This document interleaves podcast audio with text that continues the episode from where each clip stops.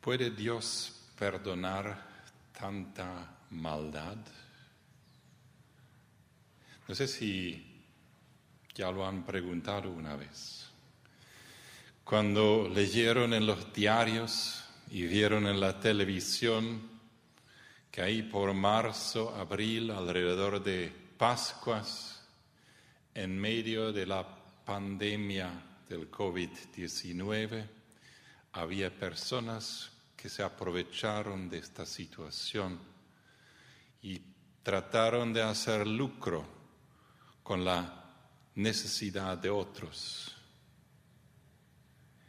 No sé si ustedes también se enojan cuando lo leen. No sé si ustedes también se enfurecen a veces. ¿Cómo puede ser esto? Y entonces a veces nos preguntamos dónde está Dios. Eso sí preguntamos. ¿Dónde está ese Dios que debería enviar un rayo para matar a esta gente, no? Y quizás aún citamos algún salmo de venganza que tiene similares textos. ¿Dónde hay un Dios? Donde hay otro Dios como tú.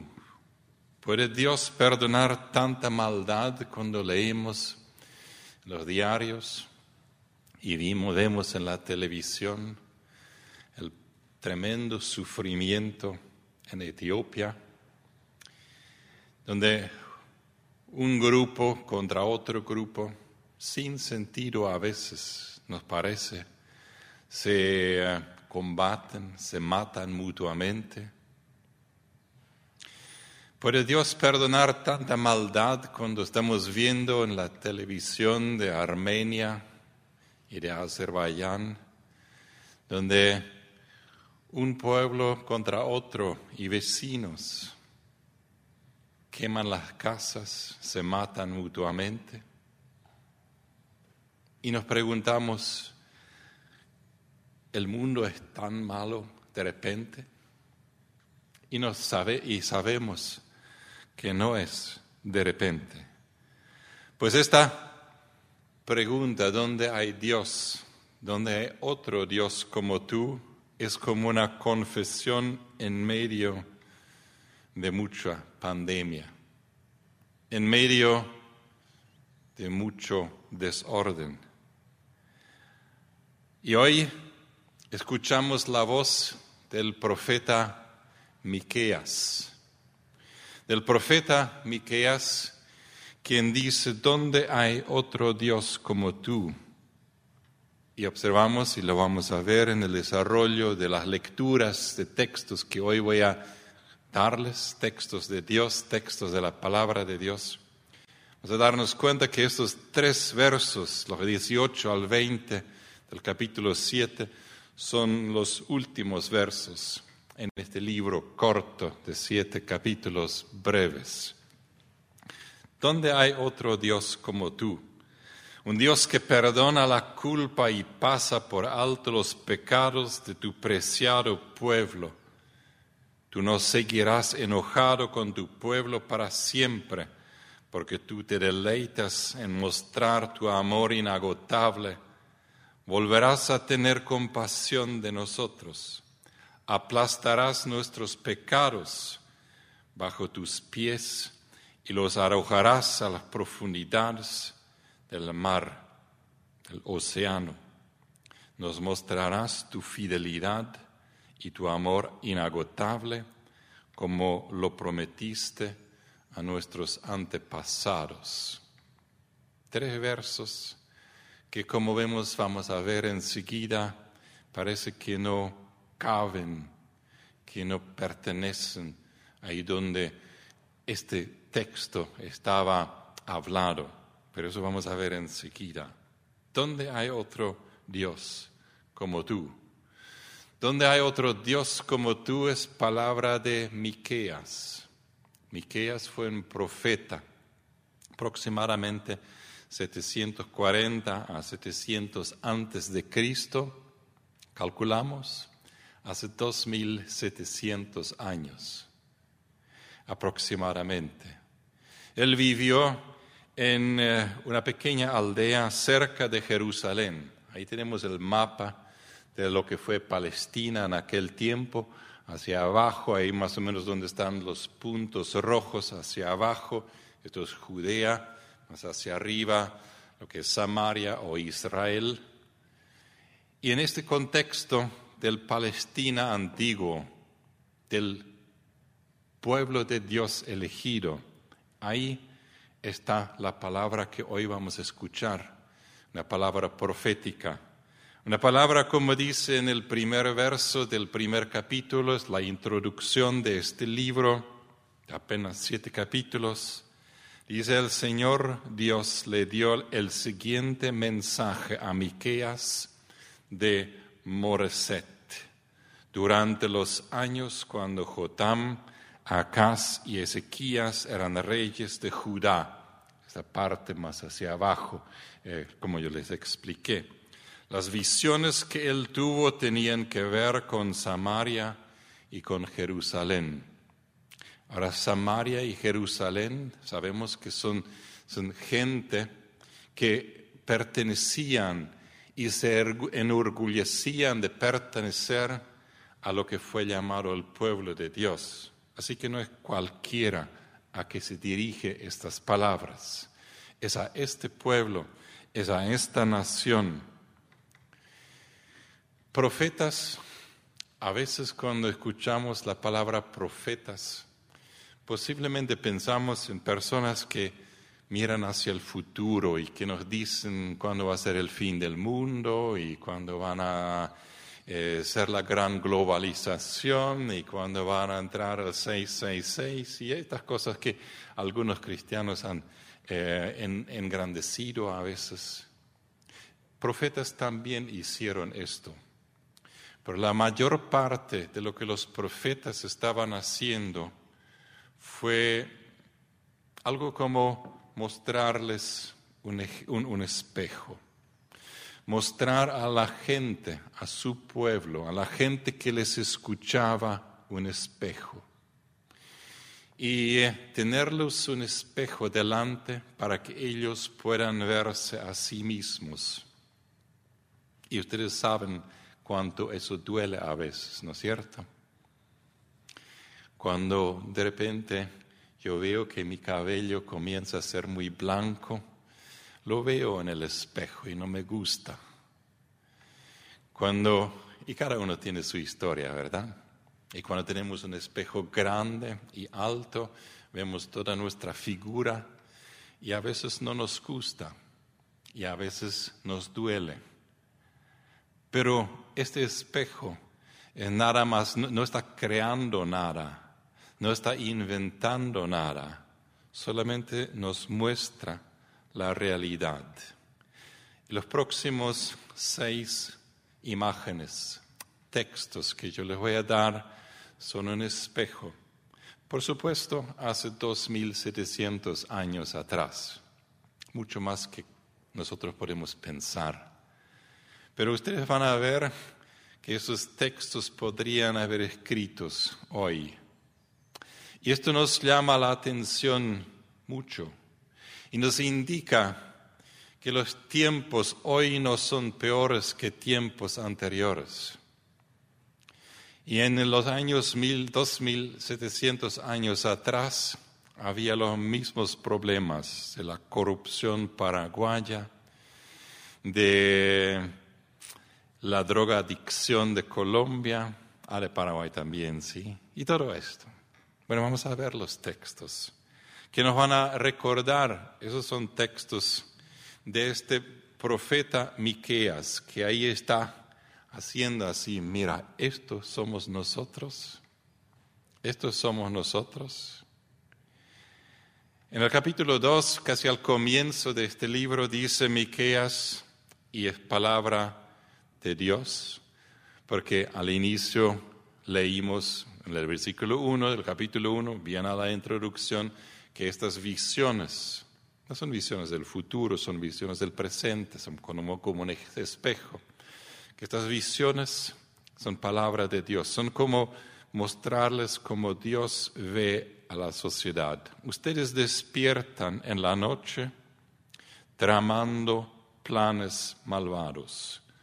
Se levantan al amanecer y se apuran a realizarlos solo porque ustedes tienen el poder para hacerlo. Cuando quieren un pedazo de tierra, encuentran la forma de apropiárselo. Y el tono de ese texto indica muy claramente que no es compra limpia lo que está haciéndose allí, ¿no? Sino es una forma injusta de apropiarse las tierras, tierras del Indert quizás, o tierras ahí cerca de la costanera que alguien está ocupando sin tener el derecho para eso, o quizás cosas peores. Cuando quieren la casa de alguien, la toman con fraude, con violencia, con estafa. 2.700 años atrás. Suena como la historia de Paraguay de hoy, ¿no? Esto es la realidad que, en la cual vivimos, en la cual se vivió y en la cual Dios de alguna manera se maneja con nosotros. Un poco más tarde, en los versos 8 y 9 del capítulo 2, ustedes, gente de mi pueblo, de mi pueblo, aquellos que ya han dicho, me interesa este Dios, quiero ser parte de ese pueblo, quiero ser parte de esta herencia, de esa tradición fantástica del pueblo de Israel. Ustedes, gente de mi pueblo, se rebelan contra mí como un enemigo, como si yo fuese tu enemigo. Les roban hasta la camisa a los que confían en ustedes, desalojaron a las mujeres de sus cómodos hogares y despojaron a sus hijos para siempre de todo lo que Dios les hubiera dado. Esa es palabra de Dios para un pueblo que había olvidado cómo comportarse, que había olvidado cómo ser un buen testimonio para el Dios de justicia y de amor. Sigamos con esas palabras de juicio del profeta. Supongamos que un profeta, que supuestamente es uno que habla en nombre de Dios con autoridad, que un profeta lleno, lleno de mentiras les dice, les predicaré las delicias del vino y del alcohol. Esa es la clase de profeta que a ustedes les gustaría. Esto de vino y alcohol es, una, es, es, la manera de decir que eso es de, de um, ¿cómo se dice? Riqueza, de uh, Wohlstand, ¿cómo se dicen? Prosperidad, ¿cómo? Bienestar, pero más de esto, sino prosperidad. Son señales de prosperidad. Y aquellos profetas que dicen, ustedes van a ser prósperos, solamente tienen que creer. Sí, algunos lo dicen. Y a veces nos damos cuenta de que fueron mentirosos y solamente dijeron lo que la gente quería escuchar. Escúchanme, líderes de Israel. Ustedes odian la justicia y tuercen todo lo recto. Ustedes construyen Jerusalén, la gran ciudad, sobre cimientos de crimen y de corrupción. Capítulo 3, los versos 9 al 10. Esto es fuerte. Y sigue en este tono en esta línea. Ustedes gobernantes toman, toman decisiones con base en sobornos. Es como si leyéramos aquí a veces color, ¿no? Y, y las cosas se repiten.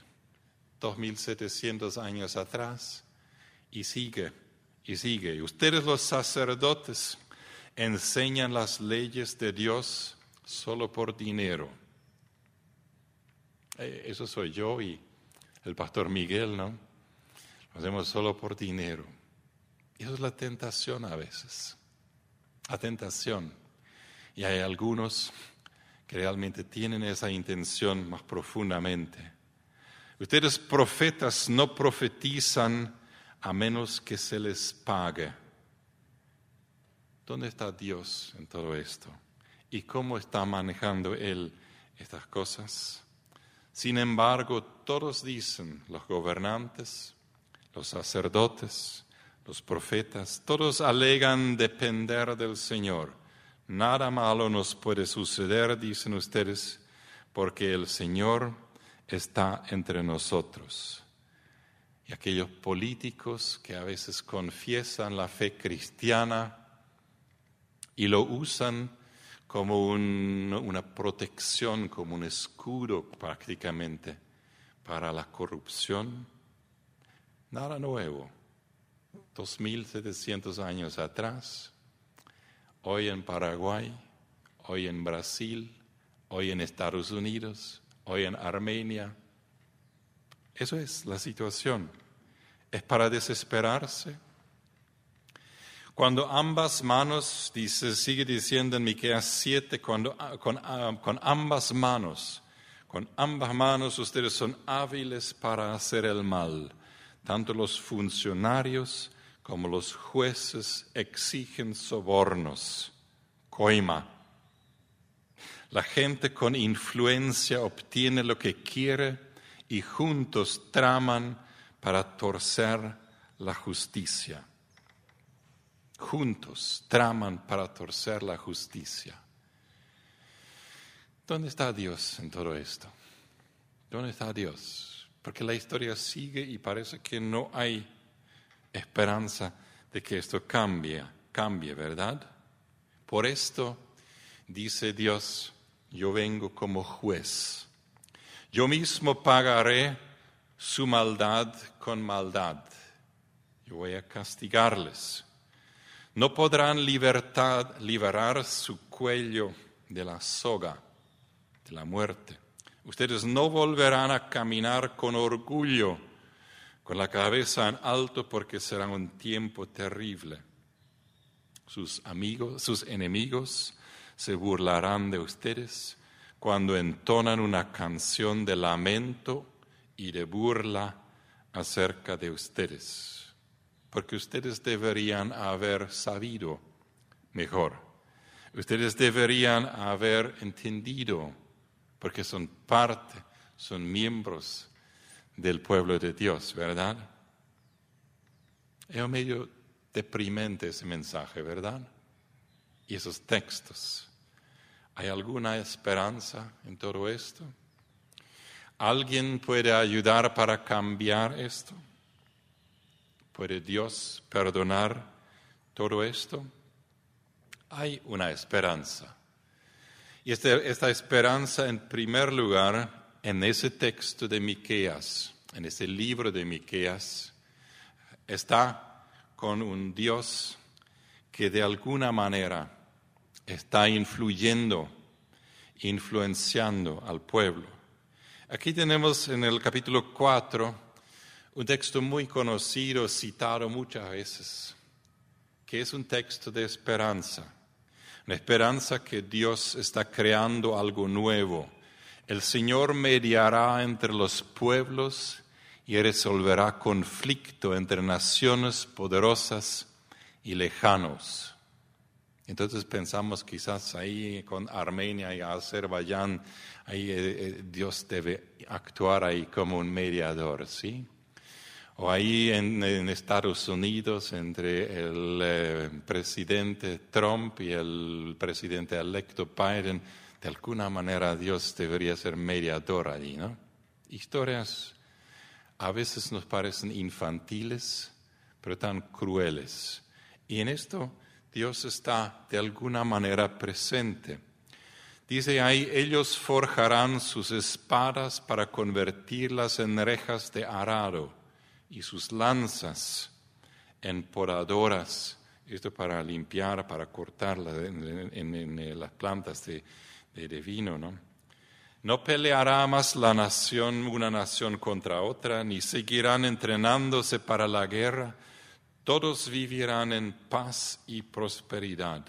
disfrutarán de sus propios vides e higueras, porque no habrá nada que temer. Señor de los ejércitos celestiales lo ha prometido, una promesa que nos parece imposible de cumplir, ¿verdad? Una promesa que parece tan lejana, tan lejana. Y luego de esto, una referencia al Salvador, también en Miqueas, versículo 5. Pero tú, Belén Efrata, eres solo una pequeña aldea entre todo el pueblo de Judá. No obstante, en mi nombre saldrá de ti un gobernante para Israel, cuyos orígenes vienen desde la eternidad. Mire, este es el texto que los escribas y los fariseos alrededor del tiempo de nacimiento de Jesús estaban recordando. Y estaban diciendo cuando les preguntaron dónde van a ser el Mesías. Recordaron ese texto. Pero tú, Belén Efrata, tú eres solamente una pequeña aldea. Y dijeron los gobernantes y los escribas y aquellos que, em, que estudiaron las escrituras, pero no debería el Mesías nacer en Jerusalén, o quizás en Babilonia, o quizás en otra gran ciudad. No, no. Las cosas importantes, las personas importantes, muchas veces, como Jesús, surgen de lugares poco conocidos, poco conocidos, de lugares donde se tuvo que trabajar duramente para sostener su vida honradamente, lugares pequeños, una aldea quizás, donde había honestidad y donde los vecinos se ayudaron mutuamente y donde se podía todavía vivir sin llavear las puertas, así como yo crecí pero definitivamente no era la situación que Miqueas estaba describiendo aquí. Aquí el Mesías tiene su lugar en esto y nos preguntamos cómo, qué tiene que ver y en qué forma este Mesías vivirá en este desorden, en, esta, en, en estas dificultades. Todo el libro de Miqueas en todo el libro de Miqueas está casi, es casi ausente de consejos o de palabras de orientación lo que la gente debe hacer. La mayor parte del libro de, del libro de Miqueas es como un espejo y yo les di seis de estos textos. Un espejo a la gente donde ellos puedan mirarse y algunos quizás no querían mirarlo y dijeron, sí, hay mucha corrupción en Paraguay, pero no conmigo, ¿no? Es con los otros, ¿verdad? Es con los otros. Es tan fácil decir esto. Muchas veces lo decimos. Pero ahí en el versículo 8 del capítulo 6, aquí dice, el Señor te ha dicho lo que es bueno y lo que Él exige de ti, lo que es bueno, lo que Él exige de ti. Tres cosas, nada más que tres cosas. Uno, que hagas lo que es correcto. Y realmente ahí la palabra correcto es la palabra que traduce el original de justicia, lo que es justo, lo que es de acuerdo a las leyes, lo que es de acuerdo al entendimiento, lo que es correcto lo que no es corrupto. Lo que es bueno y lo que Dios exige de ti, que hagas lo que es correcto. No hablar de esto en primer lugar, sino hacerlo. Que ames a la compasión o la misericordia y esto especialmente en el contexto, ustedes recuerdan esos versos donde había unos cuantos que sacaron un, terreno de una viuda y que sacaron otro terreno de, de otro, pero con maneras muy falsas. Eh, esto no es compasión. Que ames la compasión y que camines humildemente con tu Dios, que camines humildemente con tu Dios. ¿Y esto es todo? ¿Esto es suficiente? Imagínense que esta es prácticamente toda la orientación que Miqueas da a la gente de qué deben hacer. Repito, una gran parte del libro de Miqueas es mostrarles, así Dios les ve y enumera las injusticias. Y en una pequeña parte dice, eso tienen que hacer. Y una otra buena parte, y enseguida llego a esto, ya lo leímos, los últimos tres versículos, ahí dice lo que Dios está haciendo. Ahora, aquellos perezosos entre nosotros y muy espirituales a veces van a decir, pues bien, entonces Dios va a cambiar todo esto, ¿verdad? Entonces Dios va a cambiar todo esto. Bueno, generalmente lo hace con nuestra asistencia.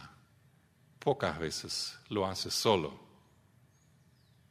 Recuerdo aquella historia, no sé si la he contado con ustedes ya, recuerdo aquella historia donde un eh, vecino le visita a otro vecino, fue en una aldea, en una granja, y visita a su vecino que tiene una, una granja, un patio, el coral y todo esto en, en, eh, excelente orden, bien funcionado, bien limpio, los árboles, los, frutales, todo crece bien y una pequeña, eh, pequeña chacra, una pequeña huerta y todo esto, modelo. Y entonces este vecino le dice a su querido vecino, pero Dios te ha bendecido muchísimo, ¿verdad? Tienes una, tan linda granja. Dios te ha bendecido mucho. Entonces el vecino le mira y le dice a este, tú deberías haber visto esta granja cuando Dios la tuvo solo. ¿Entienden? cuando él estaba encargado solo de esta granja, porque era un, era un desorden, yuyos, el coral totalmente desordenado, la casa sucia. Eso fue cuando Dios tuvo esta granja solo, sin la asistencia de la gente. Por esto este texto acá, que lo, que lo vemos acá, esto es lo que nosotros hacemos. Dios hace mucho pero especialmente la especialidad de Dios es fortalecerte a ti, fortalecerme a mí, de hacer lo que dice en este texto. El Señor te ha dicho lo que es bueno y lo que Él exige de ti. Practicar justicia, amar la compasión, caminar humildemente con tu Dios. Y quizás se habrán preguntado, ¿Qué significa este no ahí arriba? ¿Sí? ¿Te preguntaron eso? Para eso lo puse ahí. Pero está también ahí en el, en el versículo 8, está. Y este verso realmente comienza con un gran no. Por eso necesitamos leer lo que está antes de este no. Lo que está antes de ese no es, es aquello que muchos que se llaman cristianos, seguidores de Cristo, practican como espiritualidad, practican como esto fuese su fe. Escuchemos lo que dice en los versículos 6 y 7, a lo cual responde con un gran no el versículo 8. ¿Siguen la lógica? Escuchemos el texto. ¿Cómo podré acercarme al Señor? Preguntan ustedes. ¿Cómo puedo postrarme ante el Dios altísimo? La pregunta de los piadosos, de aquellos que quieren ganar el favor de Dios, aquellos que quieren ser miembros de su pueblo. ¿Podré yo presentarme ante Dios con holocaustos? Esos son em, sacrificios o con beceros de un año para sacrificarlos? ¿Se complacerá el Señor con miles de carneros o con diez mil arroyos de aceite que yo traigo como ofrenda? Ofreceré a mi primogénito, a mi hijo, por mi delito, al fruto de mis entrañas, por mi pecado. Y entonces viene el no. No. Y un gran no. No, eso no es de lo que se trata. Los sacrificios son buenos, pero no son buenos cuando pensamos que eso es suficiente. Las canciones, gracias por las canciones, pero no sirven para nada si estos nos sirven para cambiar nuestra conducta. La alabanza, la música y todo esto no sirve para nada. Mis lindas palabras, bueno, son palabras que yo casi leí, que todo leí de la Biblia, y yo pienso a veces que son importantes, pero no sirven para nada si no, si no es seguido, si no, si no son seguidos por lo que aquí dice, no, aquello no sirve, sino hacen lo que dice el versículo 8. El Señor te ha dicho lo que es bueno, lo que Él exige de ti, que hagas justicia, practiques justicia y hoy no vamos a decir todo lo que eso significa, eso para otra predicación. Que ames la compasión, la gracia uno con el otro. Que camines humildemente con nuestro Señor. Esto es lo que finalmente cambia al Paraguay. Eso es finalmente como Dios cambia al Paraguay. Y entonces llegamos lo que leímos al inicio, llegamos al fin del libro de Miqueas, los versos 18 al 20. Y casi podríamos, quizás si voy a leerlos enseguida de nuevo, casi podríamos pensar que Dios está haciendo todo esto. Y sabemos y vamos a recordar lo que yo dije del granjero y lo que yo dije de versículo 8 y que yo dije algunas otras cosas. Donde hay otro Dios como tú, que perdona la culpa y pasa por alto los pecados de tu preciado pueblo, no seguirás enojado, oh Dios, con tu pueblo para siempre, porque tú te deleitas en mostrar tu amor inagotable. Así es Dios. Tú volverás a tener compasión de nosotros, aplastarás nuestros pecados bajo tus pies y los arrojarás a las profundidades del mar. Nos mostrarás tu fidelidad y tu amor inagotable, como lo prometiste a nuestros antepasados. ¿Dónde hay otro Dios como tú? Pues este Dios está entre nosotros. Ese Dios que perdona la culpa de su preciado pueblo para que nosotros aprendamos de perdonar la culpa de otros, para que nosotros seamos conocidos como gente de perdón, gente de gracia.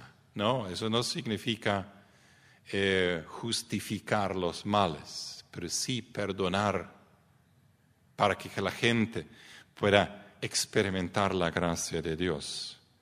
Ese Dios que no seguirá enojado con, el, con su pueblo para siempre, sí, y nos sirve de ejemplo para que nosotros no sigamos enojados con otros para siempre.